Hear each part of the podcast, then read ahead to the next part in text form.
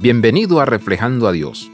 Conociendo la historia de Abraham y Sara como lo hacemos nosotros, el dolor de los años sin hijos y los sacrificios en las montañas, Génesis 21, es un suspiro de alivio bienvenido.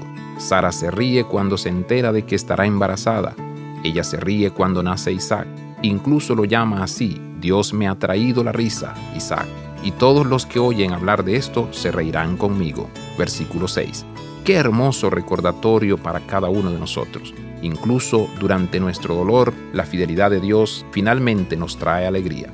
El peligro es que los cristianos a menudo se apresuran a negar el dolor o la pérdida.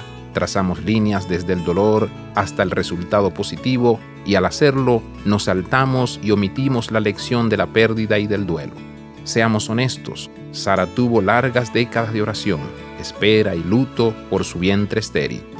Eventualmente Isaac vino, pero si aprendemos algo de Sara, aprendemos el valor de la honestidad. Sé honesto con tus sentimientos el día de hoy.